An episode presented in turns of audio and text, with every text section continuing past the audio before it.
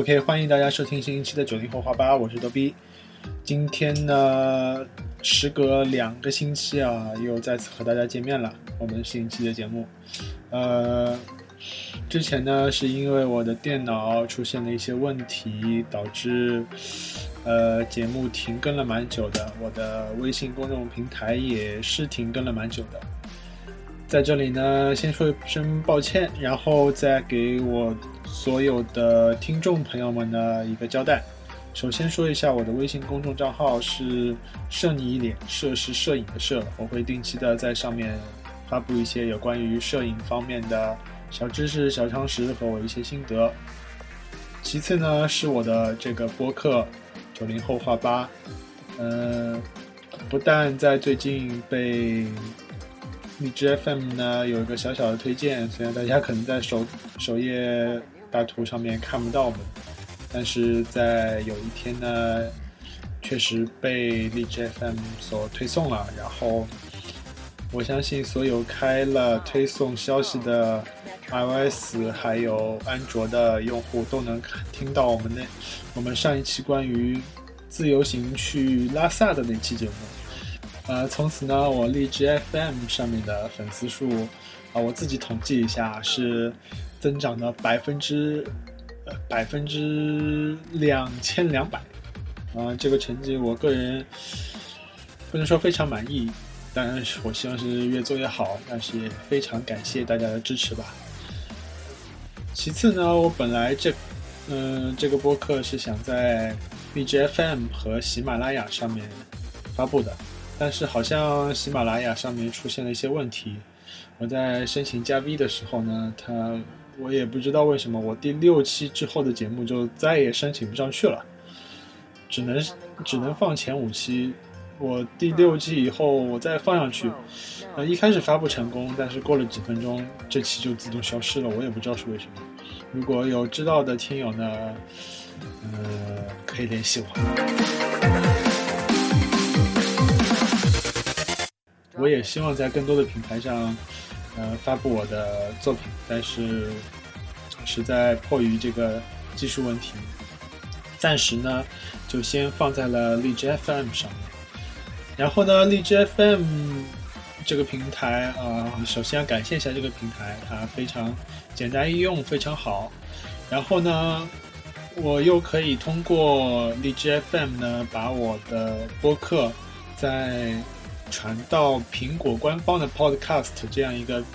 iTunes 的平台上面，所以呢，经过我的一些小小的努力，现在大家有 iOS 设备或者是在 iTunes 里面，也可以在 iTunes 里面搜搜索“九零后话吧”，也可以搜索到我们节目，欢迎你们订阅。如果是 iOS 的用户，你们可以。特别是 iOS 八以后啊，iOS 七的话，iOS 七之前，你们可以在 App Store 里面去搜索，呃，叫做 Podcast 或者是播客这样一个 App 去下载，然后在里面搜索九零后话吧来订阅。如果是 iOS 八以后的用户呢，这个 Podcast 这个播客的 App 呢就已经内建在 iOS 八里面了，你想删都删不掉。你可以进去，在这个紫色图标。里面点进去搜索“九零后话吧”，也可以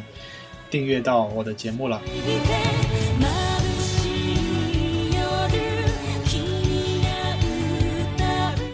好了，有关我自己的一些 update 呢，就说到这里。今天其实我看我后台数据啊，最呃点击量、播放量最大的，其实是最近的，就是上一期节目“摄你一脸”的一个子节目。有关于摄影方面的、相机方面的知识，我一开始以为这个节目可能比较少人听，比较 boring，但是没想到受到大家比较多的一个好评，那我就继续做下去。这一期的节目也是继续我一个人在电脑面前，一个人跟大家聊聊有关于镜头方面的。小建议、小常识、小故事。在我们挑选单反相机的时候，我们通常会听到这样两个名词：一个叫单机，一个叫套机。单机顾名思义就是你买一个单反相机或者是微单相机，你买单机的话就是光光一个相机是没有搭配的镜头的，这样呢我们也是没有办法拿到相机马上进行拍摄的。那套机呢，一般性的中低端相机都会配上一个十八五十五或者。佳能是十八十八幺三五，尼康是十八幺零五的这样一个稍微长一些的镜头。如果我们买套机回家，我们就可以直接把镜头装到相机上面，直接进行拍摄了。而且价钱上呢，也是套机相比于你买单机再配一个相同的镜头，更加的便宜一些。所以，对于入门的用户来讲，我更建议他们去买套机，不管是单反还是呃微单啊、单电相机之类的，都是建议入门初学者、比较不懂的小白是建议选择套机。而且，我们现在也要对套机的镜头进行一些改观啊，特别是佳能近两年出的。呃，十八五十五和十八幺三五的套机镜头已经成像质量非常好了，而且马达呢也是用了呃 STM 的一个步进对焦马达，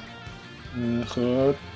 自己家的七百 D 或者是更高更高型号的相机搭配起来，呃，在视频拍摄上面也已经是非常有实力和一些低端的。呃，摄像机来进行抗衡了，而且新的步进马达又小又轻，然后声音没有像一些老的超声波马达那么响，对焦也很平滑。新的套机镜头，呃，已经基本上可以摆脱狗头这样一个帽子了。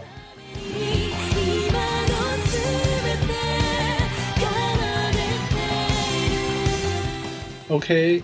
呃，我们进入下一个话题，这也是在摄影界一个比较一直在争论的一个话题，那就是到底是选择定焦还是选择变焦？定焦呢，顾名思义，焦距呢是定的；变焦呢，焦距它是可以变的。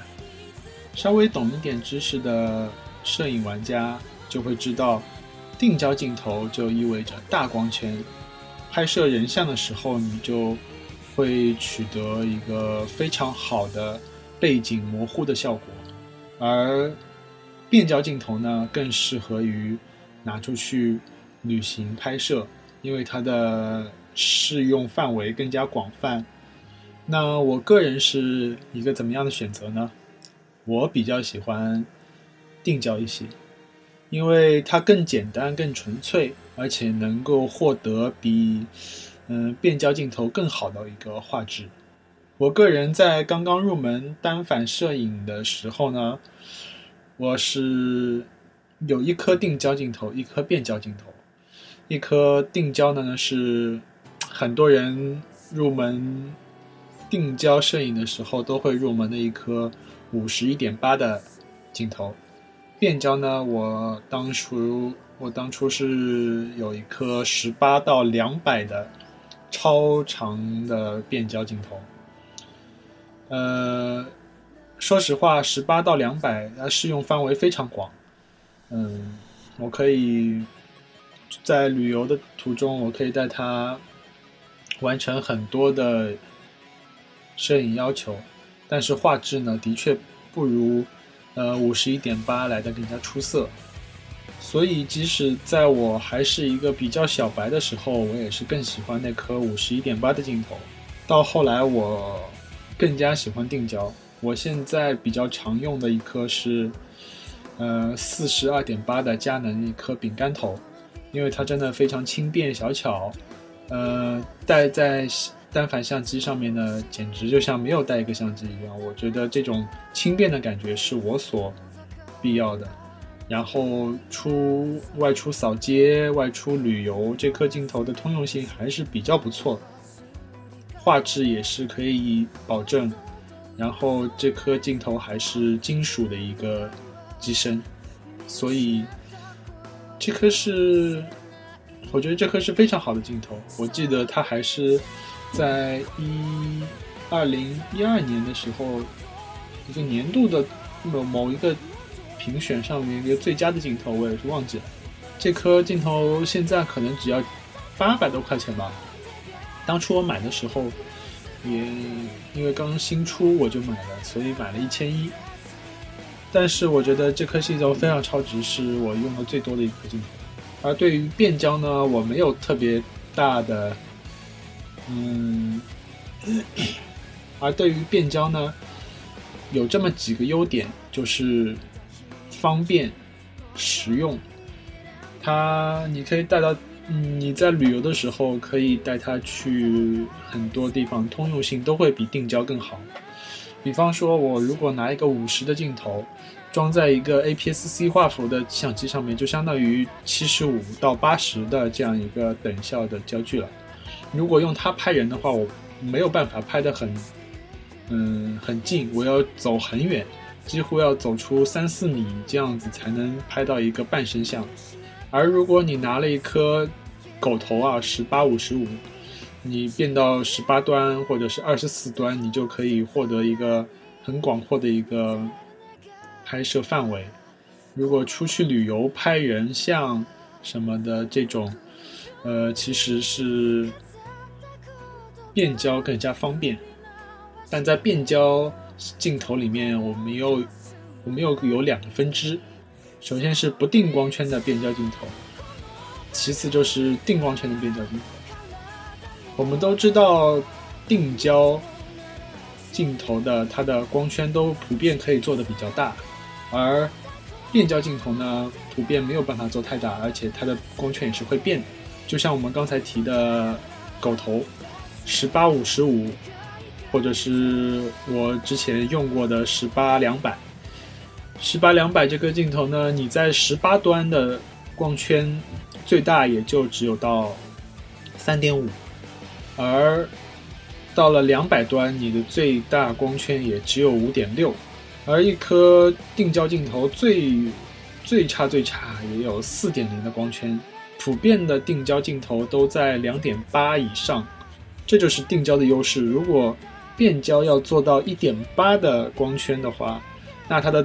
机身会做的特别特别大，这是没有办法实现的。所以，如果要购买变焦镜头，嗯，我觉得可变光圈的变焦镜头是没有意义的，要入也得入定光圈的变焦镜头，因为摄影术讲求的最重要的要素就是光，你没有大光圈，当然我是崇尚大光圈啊，没有大光圈，我觉得是很多事情是没有办法做到的。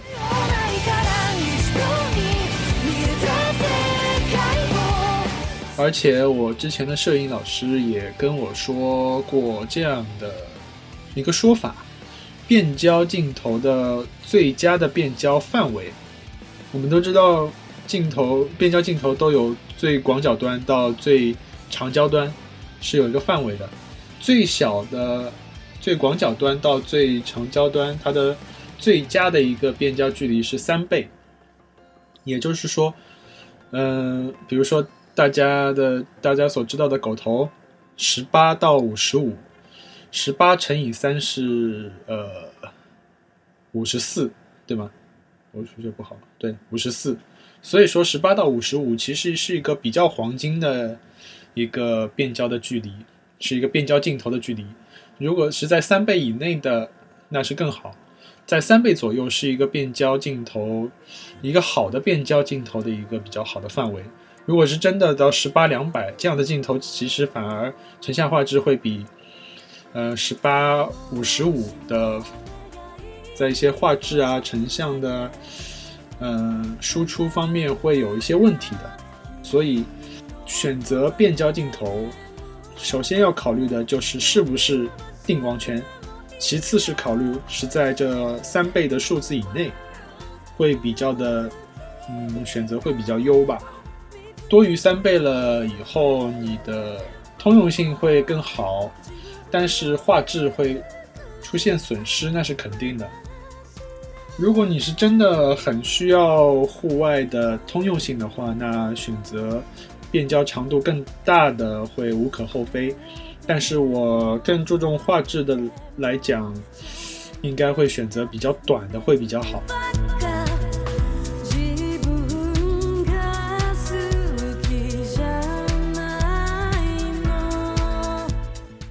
说到定光圈的变焦镜头，呃，我这里就不得不说，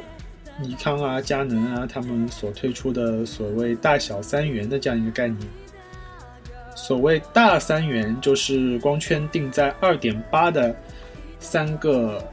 广角端、中间端还有长焦端三个变焦镜头；小三元呢是光圈定在四点零的广角端、中间端。变焦呃长焦端的那个三个镜头，你这这大小三元呢，尼康和佳能家应该是都有的。这里着重讲一下中间二四七零端还有长焦端吧，因为这两个是大家比较呃用的比较多，广角端可能并不太多。二四七零是所谓的一个黄金焦段，是。每一家应该每一家相机生产厂家都应该是有的一个焦段，二四乘以三的话七十五，也就是说这个哦不是七十五，七十二，也就是说二四七零这样一个焦段也是最佳的一个变焦的焦段，同时二四到七零这样一个范围又是在全画幅相机上面，嗯。用的非常的频繁的一个焦段，所以说用处二四七零会非常的大。尼康家我只知道有大三元当中的二四七零，有没有二四七零四点零光圈的，这个我还真目前还真的不知道。而佳能家呢，有二四七零四点零光圈，也有二四七零二点八光圈。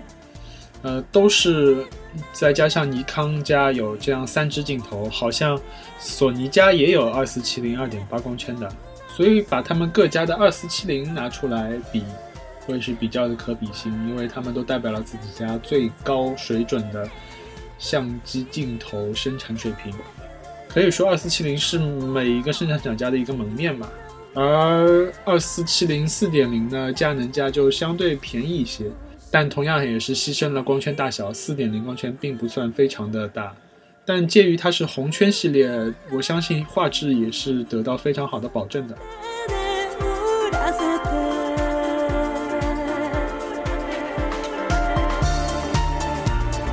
然后接下来是七十两百端，这又是各家厂家的一个必争之地，是代表了自家的一个长焦端的，呃最高的水准。佳能呢，自家的七十两百都是以小白来称呼的，尼康家呢是用主炮来称呼，我记得是用主炮。如果大家见过呃佳能的小白啊，尼康的主炮，就知道他们的体积啊庞大的不是一星半点。同时呢，他们也是摄影，呃婚礼摄影界非常多用到的镜头，用他们拍出来的。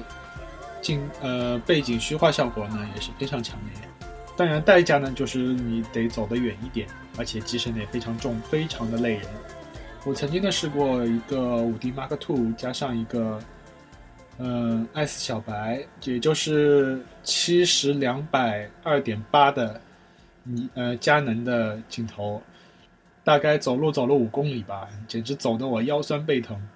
如果你是土豪又经常去健身，当然我去推荐二点八光圈的七十两百的镜头，不管是佳能还是尼康，这就这都代表了呃他们家最高的镜头制造水准。但是如果你的经费有限，有体力不支啊，其实七十两百端四点零的光圈也是非常可以接受的。嗯，现在尼康、佳能家的四点零光圈的镜头都配备了光学防抖，质量都不错。尼康家呢也是金圈，佳能家呢也是红圈，质量、成像画质都是非常好。然后体积和重量呢也相对于二点八光圈的要稍微嗯，轻一些，小一些。然后已经到两百端了的话，四点零的光圈和二点八的光圈的差别确实非不是非常的大。如果你真的囊中略微羞涩，呃，四点零的光圈足以胜任你，呃，想要拍这个焦段的所有的情况了。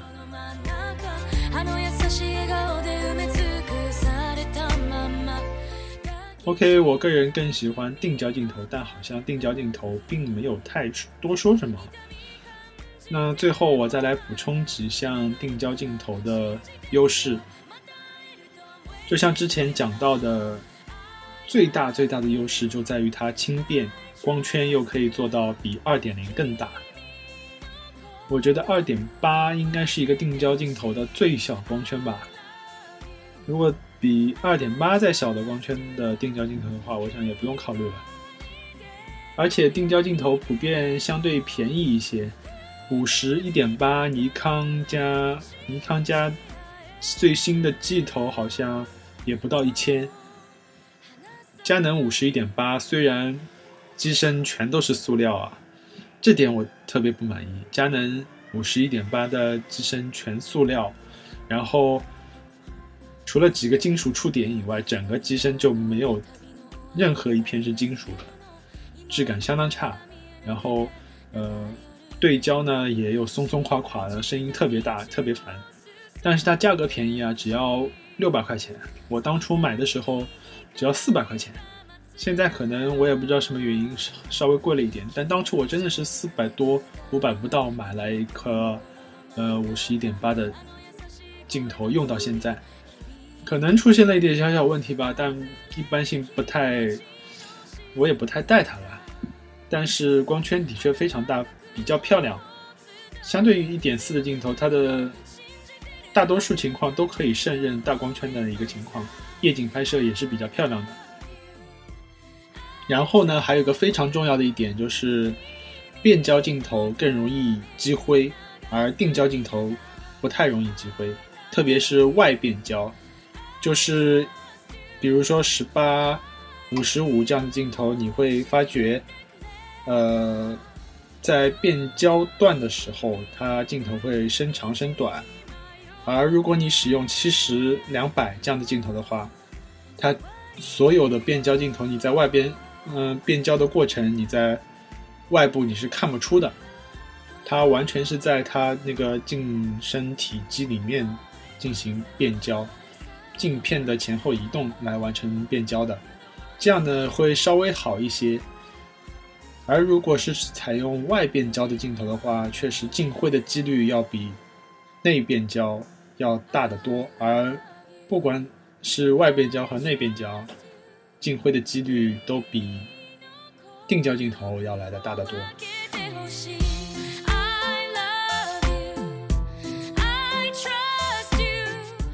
还有要给大家提供一个小的 tip，就是有些变焦镜头呢，它是会后退的，最后一片镜片是要退到变焦环之后的。就比如说十八、五十五，你会发现它的呃镜头最短的一个位置是在二十四这样的位置。当它变焦的时候，呃，如果你拿下镜头来看，它的。变焦的最后一片镜片是会往机身里面去冲的，这样的话呢，这种镜头是不能使用增倍镜的。有就比方说有一些有一些特殊的情况，如果你需要用到增倍镜，你在变焦啊，或者是你可以使用定焦镜头装上去，因为它的镜片是不动的，所以说装上镜增倍距它也是不会顶到后面的增倍距的。而如果是十八五十五这样的镜头，在变焦的时候，最后一片镜片是往回退的，所以增倍距它会顶住。你如果硬要变焦的话，它容易会把增倍镜给弄坏。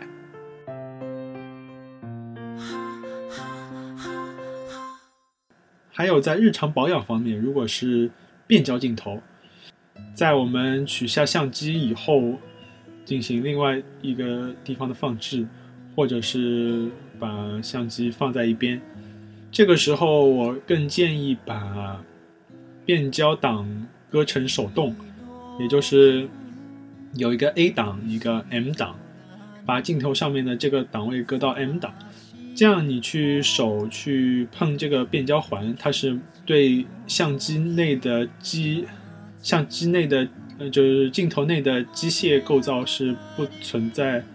不产生变动的，减少的机身的磨损。如果你是 A 档的话，它马达没有电的情况下，它是不动的。如果你去手动的去转动这个变焦环，它是会对马达的对马达产生一些损伤的。